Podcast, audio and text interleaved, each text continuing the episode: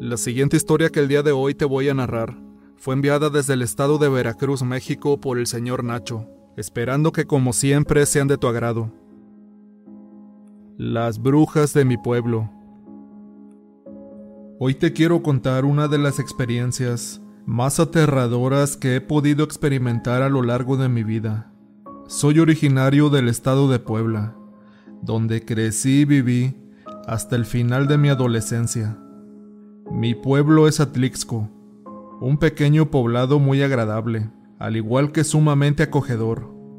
Desde muy pequeño mis padres me enseñaron a trabajar en el campo, a cosechar, a ordeñar y todo ese tipo de trabajo que conlleva el vivir en aquellos lugares. A la edad de 16 años, comencé a trabajar en la cosecha de papa y maíz, con dos primos hijos de la hermana de mi mamá. Desde que éramos muy chicos solíamos salir de cacería y a pescar. Esto casi siempre lo hacíamos por las noches. Una de tantas veces nos disponíamos a ir de cacería, Toño, Daniel y yo. Para esto habíamos quedado en pedir permiso, como cada vez que saldríamos por la noche.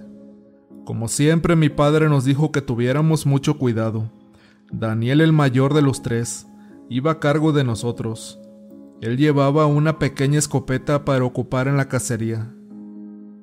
Se llegó aquella noche. Arreglamos nuestras cosas. Me despedí de mi mamá y de mi papá para salir a tomar el camino. Daniel y Toño hicieron lo mismo. Quedamos de vernos en el potrero en un falso que dividía los terrenos de nuestras familias. Para esto también llevábamos un perro pitbull que era cruzado.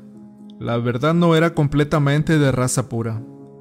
Desde muy pequeño se había enseñado a cazar junto con otros perros que teníamos, los cuales desarrollaron muchos dotes para perseguir y acorralar conejos, armadillos, zorras y todo tipo de animales que se les pudieran cruzar por el camino. Nosotros acostumbrados a siempre llevar cigarrillos de aguardiente, para no sentir el frío a lo largo de la madrugada, a la espera de que cayera algún animal. Esta vez solo llevábamos cigarros. Toño había olvidado llevar el aguardiente que le tocaba. Daniel le dijo que se regresara a traerlo, pero este no quiso al momento. Seguimos caminando normalmente adentrándonos hacia los pinos, cuando de momento Toño nos dice, Adelántense, yo me regreso por aquello. Ahí los encuentro más adelante. A lo que le respondimos que sí y le tuvimos paciencia. Nos adelantamos a paso lento para no dejarlo tan atrás. Al llegar a un punto donde nos empezaríamos a adentrar más a las espesuras del monte, lo estuvimos esperando por un buen rato, pero este no llegó. Daniel me dijo que a lo mejor se había enojado y que mejor siguiéramos nosotros solos, que ya no iba a llegar. Prendimos un cigarro cada quien. Nos dispusimos a empezar de nuevo el recorrido. En ese momento también nos dimos cuenta que el perro que llevábamos ya no estaba. Creímos se habría regresado con Toño. Esto haría un poco más difícil la tarea de poder cazar algún animal, le dije a mi primo. A lo que mi primo Daniel solo me dijo, No hombre, no te preocupes. Si va a caer algo ya verás. Va a caer sin necesidad del perro. Además, aquí llevo la escopeta. Tú sabes bien la buena puntería que me cargo, y algo se nos tiene que hacer. Le tomé la palabra y sin más comenzamos a caminar hacia los sembradíos, que era donde más se podía dar lugar para cazar algo a esas horas de la noche. Los dos íbamos en completo silencio sin decir palabra alguna. Es bien sabido que en estos lugares hay vacas, toros y animales sueltos por el monte, ya que para llegar a esos lugares hay que atravesar por terrenos y propiedades ajenas. Íbamos caminando, cuando detrás de nosotros comenzamos a escuchar el sonido de los cascos de un animal. Nos detuvimos por unos instantes para escuchar mejor. Quizás se trataba de Toño que nos había ido a alcanzar, ya que era un chavo muy bromista. Eso fue lo que en un principio pensamos mi primo y yo. Pero pasaron algunos segundos y se dejaron de escuchar aquellas pisadas de lo que parecía ser un caballo. Daniel de repente me tomó del brazo y me dijo, Primo, Agáchate y no hagas ruido. Lo hice sin preguntar nada, cuando a lo lejos por atrás de nosotros vimos como un enorme toro negro se posaba en medio de aquellos pinos. Yo pensé que sería alguna cabeza de ganado de las tantas que habría por ahí cerca, pero al mirar detenidamente, me di cuenta que ese toro no era para nada normal. Tenía un tamaño descomunal, que pese a estar a una distancia considerable, se podía notar firmemente el tamaño de su enorme cabeza y torso, que a decir verdad era bastante abrumador. Daniel solo me hacía señas con la mano que no hiciera ruido. Vi cómo se persinaba y me hacía señas que siguiéramos caminando sin hacer el menor ruido posible. Me levanté para seguirlo de manera muy sigilosa, procurando no hacer el menor ruido. Al avanzar un buen tramo comencé a notar que la temperatura estaba bajando drásticamente. Aunque hacía frío, de repente se comenzó a sentir más y más. Sentí un pequeño escalofrío que recorría mi cuerpo al escuchar el mugir de un toro atrás de nosotros, pero el mugido se sentía tan fuerte y tan cerca como si lo tuviéramos junto a nuestras espaldas. Al escuchar esto hicimos por correr inmediatamente uno tras del otro. Algo andaba mal. De entre los árboles se comenzaron a escuchar risas de mujeres de ambos lados de nosotros. Seguimos corriendo sin tener rumbo fijo. La verdad a esas alturas ya no teníamos idea por dónde estábamos. Si bien conocíamos el lugar, Llegó el momento que habíamos perdido la noción del tiempo y la ubicación exacta de donde nos encontrábamos. Daniel me dijo que me quitara la camisa y me la pusiera al revés. Rápido quítate la camisa y no hagas ruido, me dijo. Yo le hice caso rápidamente, y aunque sabía perfectamente que aquellas eran brujas, puesto que eso en ese lugar era muy común, o al menos así lo decía la gente, nos detuvimos en unas rocas grandes que había en un pequeño vado. Ahí nos escondimos ya estando los dos muy nerviosos y alterados. Le dije a Daniel que esas eran brujas que nos estaban siguiendo. Él solo me dijo que no tuviera miedo, que mientras no las retáramos no nos haría nada malo, que solo querían jugar con nosotros. Pero fuera lo que fuera, eso no estaba para nada bien. Le dije entonces que por favor preparara la escopeta para poder regresar a casa. La verdad es que ganas de llorar no me faltaban. Nunca había vivido algo así en carne propia. Siempre había escuchado leyendas e historias de brujas, pero nunca vividas por mí mismo.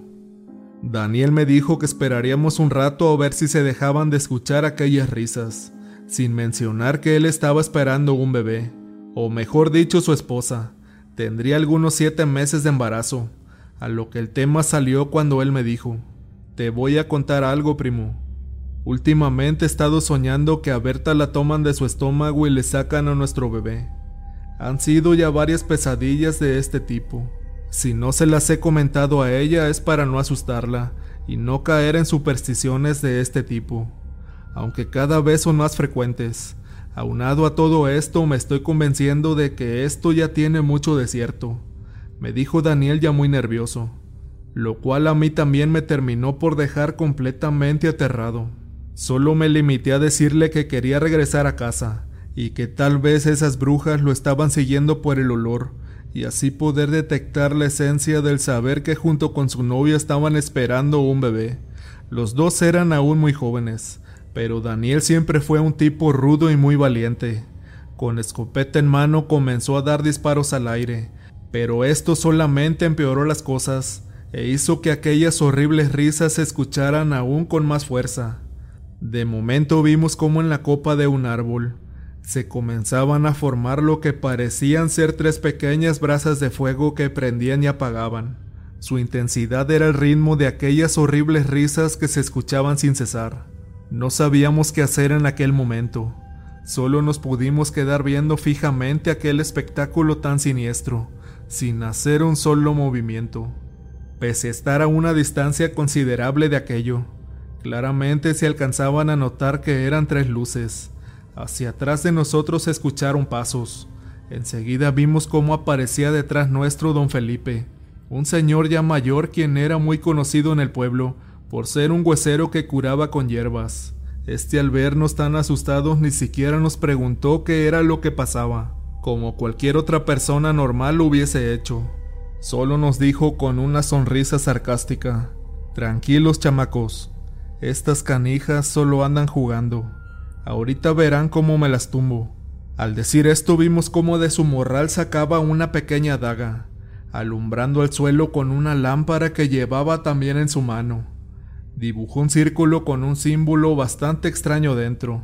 Dijo unas palabras bastante raras como en otro idioma mirando hacia el cielo, mientras que de un solo movimiento tiraba aquella daga justo en el centro del círculo que había dibujado segundos antes. Se quitó el sombrero y este al tirarlo y volver a decir unas cuantas palabras en otro dialecto o idioma.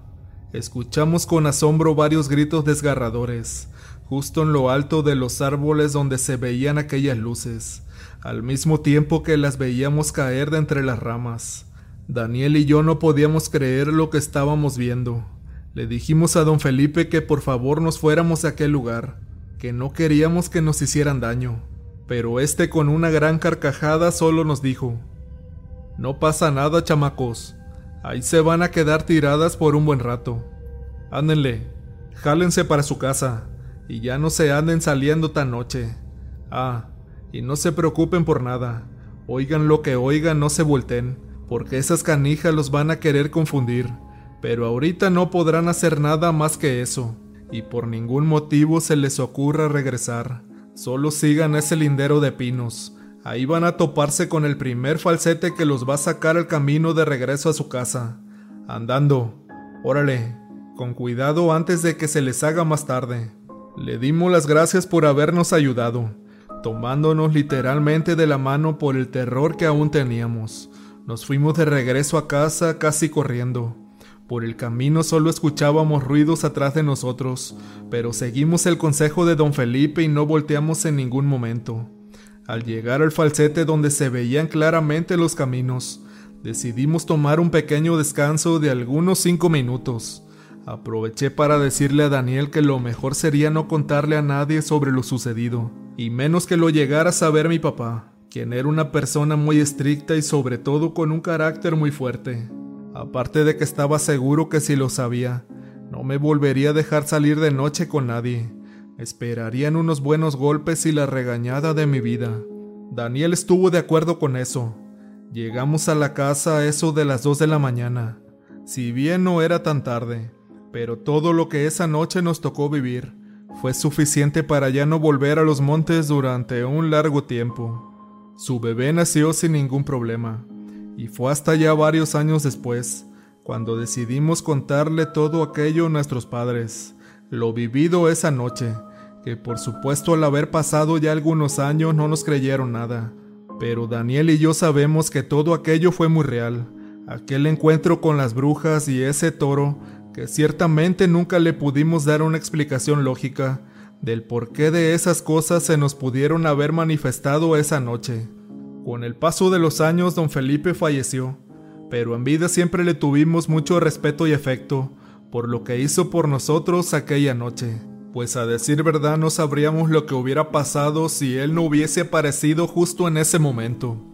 Es de esos encuentros casuales que en cierta forma Dios te pone en el camino para corregir o bien salvar tu vida. Amigos, muchas gracias por haber escuchado esta historia. No te olvides que si te gustó el video, te invito a que te suscribas al canal y a que compartas en tus redes sociales.